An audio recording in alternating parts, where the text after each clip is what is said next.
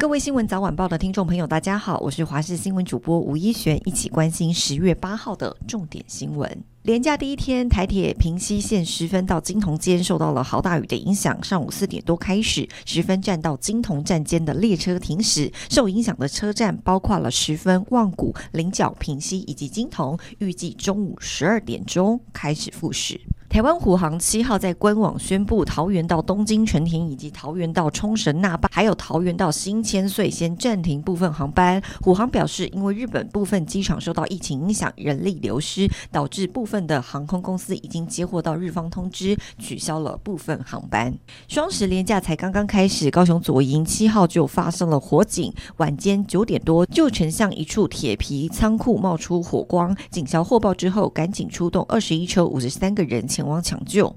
警消人员在获报之后，短短六分钟就抵达现场，立刻布置水线抢救。火光不断从仓库窜出，吓得附近邻居赶紧从巷子走出来。民众夜晚聚集在巷口，所幸火势大约是三十五分钟就扑灭，现场没有人伤亡，但详细的起火原因还要理清。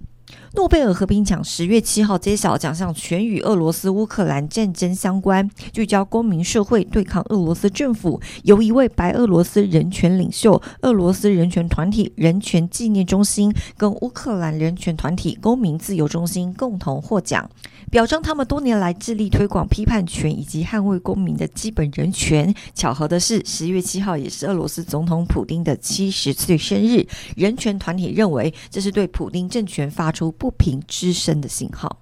第六十届十大杰出青年选拔七号公布获选名单，最知名的包括艺人炎亚纶，演戏、唱歌、主持三栖的他获得文化艺术类当选人，还有夺下冬奥金牌的王麒麟跟李洋，麟洋配羽球双人组合为国争光，获选体育技艺类杰出青年当之无愧。但李阳为了准备欧洲赛事，无法亲自出席。会后，王麒麟也在脸书发文表示感到相当荣耀，也感谢评评审们的肯定。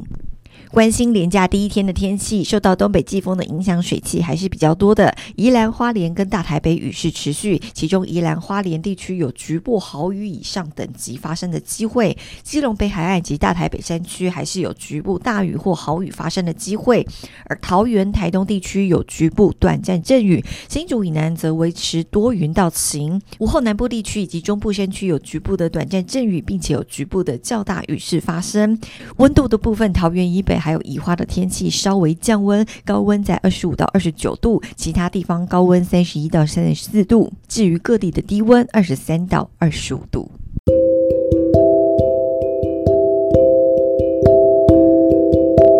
以上就是这一节新闻内容，非常感谢您的收听，我们下次再会。